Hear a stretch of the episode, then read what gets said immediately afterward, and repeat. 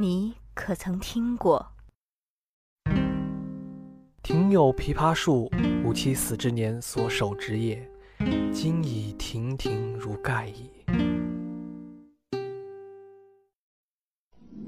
你可曾看过？人可以被毁灭，但不能被打败。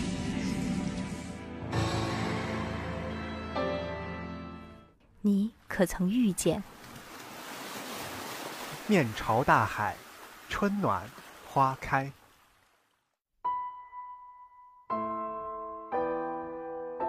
起于暧昧，你可曾阅出书中那横亘千年的浓年相思？感于无常，你可曾看见书中那激荡辉煌的时空浪潮？归于自然，总有一本好书将与你不期而遇。读书人，读书人，读书人幸福人，幸福人。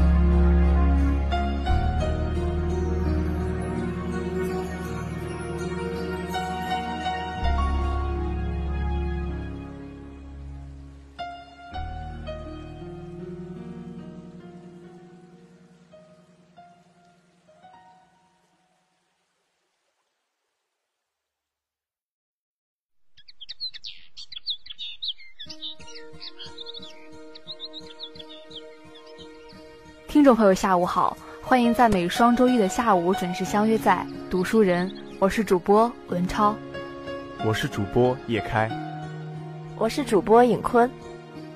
转眼间已经是寒假过去了，这是我们新学期的第一次节目，那肯定会觉得寒假的时间总是匆匆啊。我觉得如果能够利用好寒假的时间，多读几本书，那也是极好的。呃，确实如此。寒假里面呢，有很多留校的同学待在学校里面，他们呢利用自己的课余时间读了很多的书。嗯，对，不光是留校的同学，我们这些回家的同学也可以在家里多读一些好书，在开学之后与大家进行分享，就多一份感悟与收获。对，我觉得你们俩说的都很好。就像我在寒假里呢看到的中国诗词大会，还有中国成语大会，真的也是让我体会到有一些东西是你在课堂上所学不到的。呃，是需要你去饱览群书，多读一些书，可能会获得的一些知识。呃，所以说呢，在新的一年，我觉得我们读书人啊，要继续的为大家推荐好书，和大家呢分享一些好的作品。话不多说，先请进入今天的新书推荐。匿名，王安忆，由人民文学出版社出版。他是上海退休职员。受聘在一家私人企业工作，一次偶然事故，阴差阳错，他被绑匪带走。绑匪为了消灭踪迹，将他弃于山坳。这个山坳在七十年中曾因地理位置成为民间的一个集贸地。后来经济开放，村民逐渐走出山坳，村庄荒落。他一人在此地挣扎生活，度过了一秋一冬。春天时，他不慎酿成山火。出逃后遇救，被送往山镇养老院，不期然遇到当时的绑匪，又寻机去往县城福利院，辗转找到上海家人，但在即将回家时，他坠入江中，顺江河流向大海。梦中，他和爸爸幼林及伯伯满满们，一点儿也没料到几个月之后将要来临的翻天覆地的民族杀机，八年艰苦卓绝的抗战。开始了。非洲三万里，作者毕淑敏，由湖南文艺出版社出版。下面请听内容简介：一张价值两万美金的单程车票，一场直面鸡鸣、皇帝、僧侣、狮子和荒野的迷之旅行。走了这许多路途，耗费这许多心力，不过是想要成为真正的自己。这是毕淑敏乘坐非洲之傲游遍非洲大地后，于二零一五年闭关创作的旅行札记。非洲之傲是以非洲行为主题的旅行用蒸汽机车，单张车票标价在一万到九万美元之间，以奢华闻名于世，有流动的五星级酒店之称，主要服务于来自全世界的财阀豪门后代、商业精英、政界领袖。然而，列车行经之地却有很多是非洲最底层民众聚居的贫民窟。一道车窗劈开了奢华与贫穷。餐车内的社会名流举起银杯，开怀畅饮时，车窗外围满了无衣无食的孩子们。这种强烈的对比引起了毕淑敏的关注。在这次旅行中，他不但记录了非洲各地的人情风物、旅游见闻。还对车内车外两个世界做了细致的观察和沟通，时而走进非洲中产阶级家庭与女主人共进晚餐，时而走进全球最大的贫民窟索维托实地考察。他以自己的眼睛为准则，写出了一个最独特的非洲。这是一本温厚之书，他以旅行为线，将生命中的温暖和荒凉一一呈现在你的眼前。带领我们学会珍惜生命中温柔的瞬间，那些在暴雨中为你递过雨伞的手，那些为你围上一条毛毯的温柔，那些黑暗中与你彻夜聊天的朋友，这些一点一滴的温柔是你生命中的光，使你远离阴霾，成为善良的人。眼前，作者唐诺，由广西师范大学出版社出版。像是安排一趟远行，设定的目标是左传，想办法在那里生活一整年。不一样的人，不一样的话语，不一样的周遭世界及其经常处境，不一样的忧烦和希望。远游回来就是这本眼前了，我的读左传之书。我设想每个人的视线都是一道道光，一次次的直线。孤独的，能穿透也会被遮挡，能照亮开来某个点、某条路径，却也总是迷途于广漠的幽深暗黑空间里、时间里。春秋时那些人的眼前，《左传》作者的眼前，我的眼前，我希望能把它们叠放一起。我想象这些纵横四散的直线能相交驳，这样我们就渴望得到一个一个针坎的定点。知道自己身在何时何处，这也是最基本、最简单的定位方式。作者唐诺说道：“《左传》这样一部破旧陈厚的和尚之书，仍让我感觉蓄着风雷，有我还不知道以及永远不可能知道的某些东西，好像还听得到远方隐隐滚动的雷声。”唐诺反复出入《左传》的世界。一次次试图走入子产、赵武、申公乌臣乃至孔子、左丘明等历史人物的内心世界，探索春秋时代最杰出的头脑在其时其地究竟看到、想到了什么，他们某一言行究竟有着何种深远的极定与思考，从而认出藏在历史缝隙里最好的人、最好的事，也让春秋时代呈现出一个更为复杂深邃。立体可感的世界，鬼神之说，迷兵之会，小国家的大灵魂，两千年前的梦，春秋战国的繁华般思维。由此出发，作者旁征博引，以文学的视角围绕八个问题进行叩问和延伸，令人惊叹的将史人历史变成哲学思索的场域。陈旧的千年文本开始荡漾进此时此刻，视为眼前。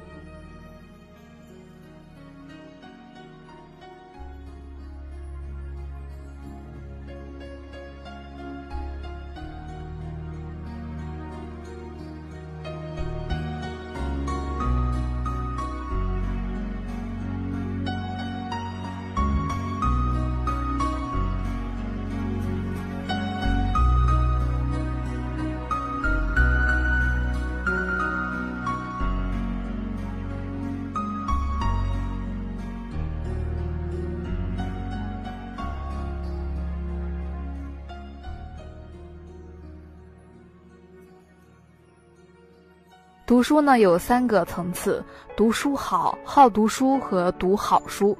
那哪些书是好书呢？名家呢一再强调多读原著，多读经典。经典呢历经岁月淘洗而不朽，总有神奇之处。在寒假里呢，我们也注意到了有这样一个书单，就是十三位知名大学校长所推荐的好书。那在新学期的第一期节目当中呢，我们呢和大家一起来分享一下这些好书。中国人民大学校长陈雨露推荐了由费孝通所写的《乡土中国》一书。这本书是中国乡土社会传统文化和社会结构理论研究的代表作，他对中国社会的分析鞭辟入里，发人深省，为了解中国社会文化的基本特性提供了重要参考。北京师范大学校长董琦为我们大家推荐了路遥的《平凡的世界》。曾经，在那个物质匮乏的年代里，平凡的世界是无数人的精神食粮。他们借助着孙少平坚持不懈的奋斗精神，在属于自己的世界中奋斗拼搏，追逐着自己的人生理想。如今，在这个富足幸福的时代，依然有很多人喜爱他。不屈不挠的奋斗精神是年轻人所需要的，不论在过去、现在还是将来。中国政法大学校长黄进推荐的是由维克托和肯尼斯共著的《大数据时代》。大数据让我们更加深入走进信息社会，它不仅改变了我们的生活方式，还在改变着我们的思维方式，而且深刻影响着我们社会的转型和制度的创新。复旦大学原校长杨玉良则推荐了由意大利作家普里莫·莱维所写著的《被淹没和被拯救的》。杨玉良说道。阅读这本书是希望大家注意两个问题：一是关于知识分子的道义，二是人类施以暴行的能力。知识分子最大的义务，应该是思考人之为人的意义和底线，引领社会建立善，抵御恶。物质生活的丰富并不能取代精神和心灵的丰富。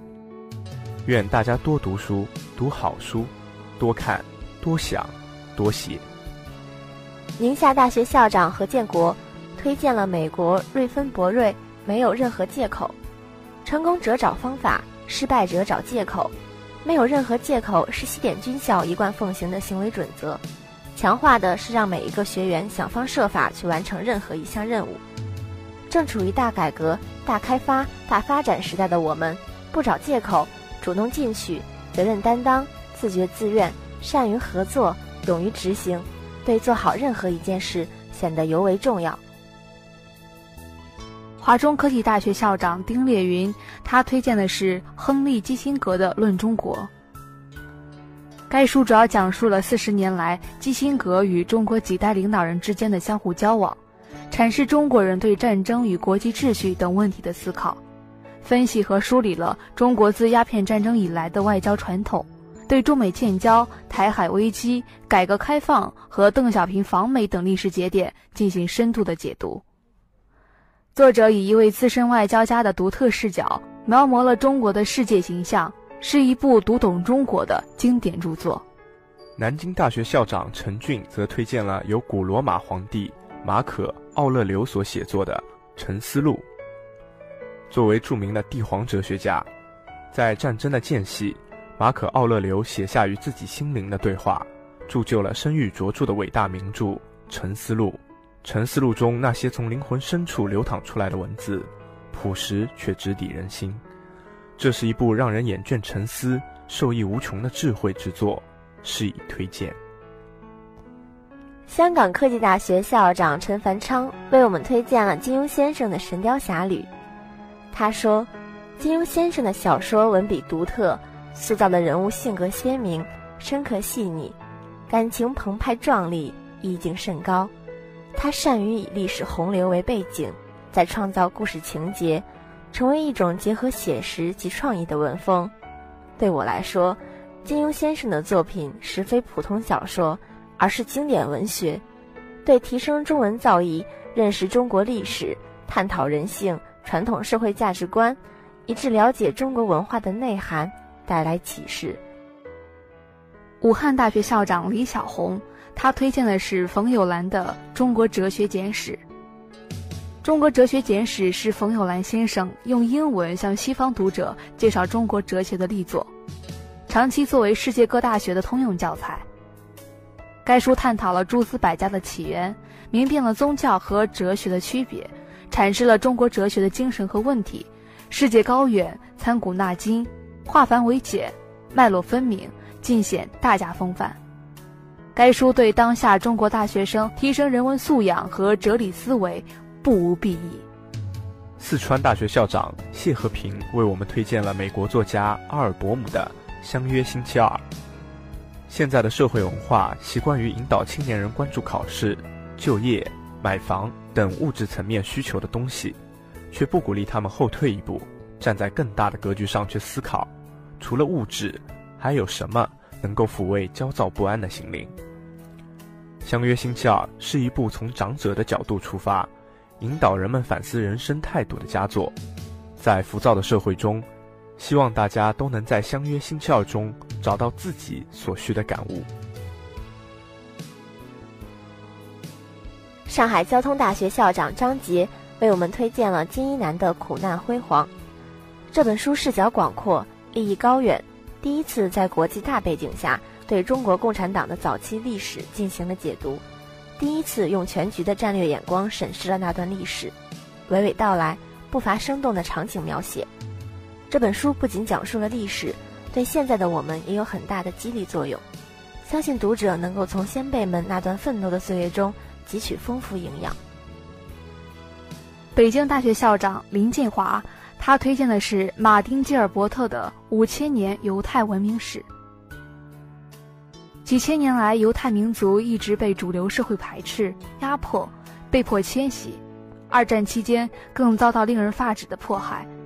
但就是这样一个民族，为人类文明进步做出了难以企及的贡献。是什么让他们在艰难的生存条件下保持认同、创造辉煌？本书用一百四十一个历史故事，以书信形式，深入浅出地给出了犹太人五千年历史脉络。中华民族正处于一个波澜壮阔的时代，更要借他山之石，方能不骄不躁。不卑不屈，实现中华民族伟大复兴的中国梦。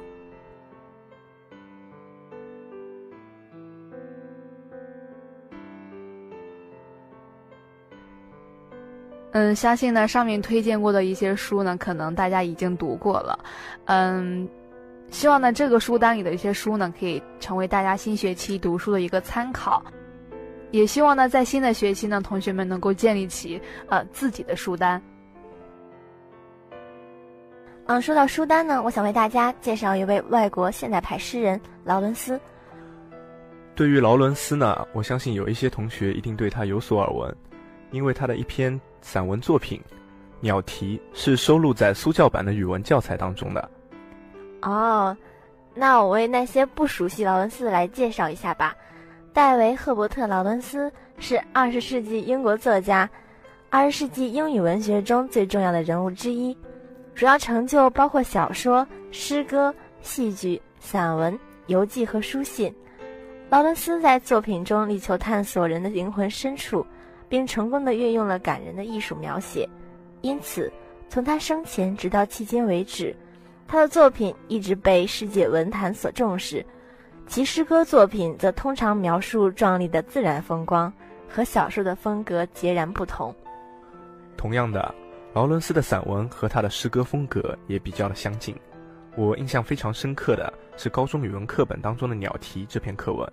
在我的印象当中，这篇课文是大体上记述了冬天时候鸟儿们陆续死去的场景。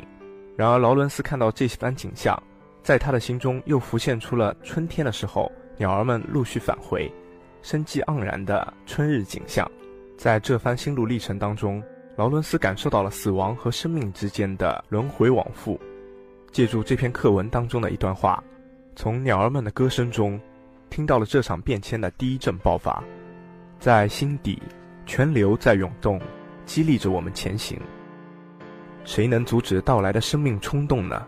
它从陌生的地方来，降临在我们身上，使我们乘上了从天国吹来的清新柔风，就如向死而生的鸟儿一样。那劳伦斯的夫人弗里达呢，也写了一本书，叫《不是我是风》，里面呢真实的记录下了劳伦斯的生活。读者呢可以将这本书和他的诗歌、散文结合起来读，或许能够更加清晰而深切的领悟劳伦斯其人其言。节目的最后呢，就让我们来一起欣赏一下劳伦斯的精彩作品。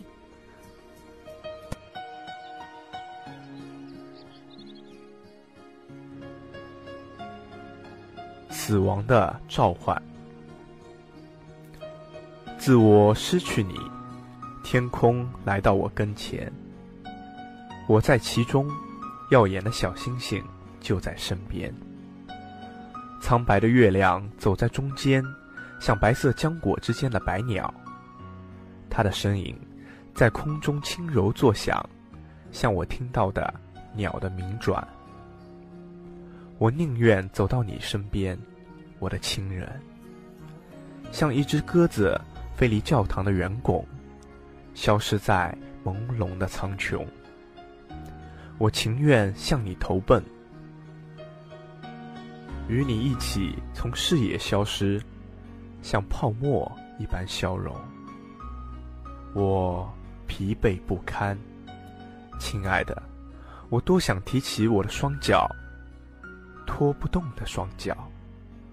离开地球的圆拱，把我尚存在的生命，我的爱人，抛落到你消失之地，像清风中的呼吸一声。绿，天空一色苹果绿，天空是阳光下举着的绿色美酒，月亮是其中一片金色的花瓣，他睁开他的眼睛。绿莹莹的，眼波闪耀，像未绽的花蕾一般纯。第一次，此刻第一次，为人瞥见。这期节目呢，给大家推荐了很多的书，嗯，也希望呢，大家能够在繁忙的学习之余，去读更多的书，走进更多的作者，或许呢，嗯，就会给自己的生活带来不一样的感受。听众朋友们，如果有想推荐的好书，也可以通过华中农业大学广播台的官方微信参与互动。欢迎大家把自己的想法在官方微博或微信上和我们留言互动。届时，你的推荐有可能将会在读书人栏目中为您播出。好的，那么本期节目就到这里。双周一同一时间，读书人与您不见不散。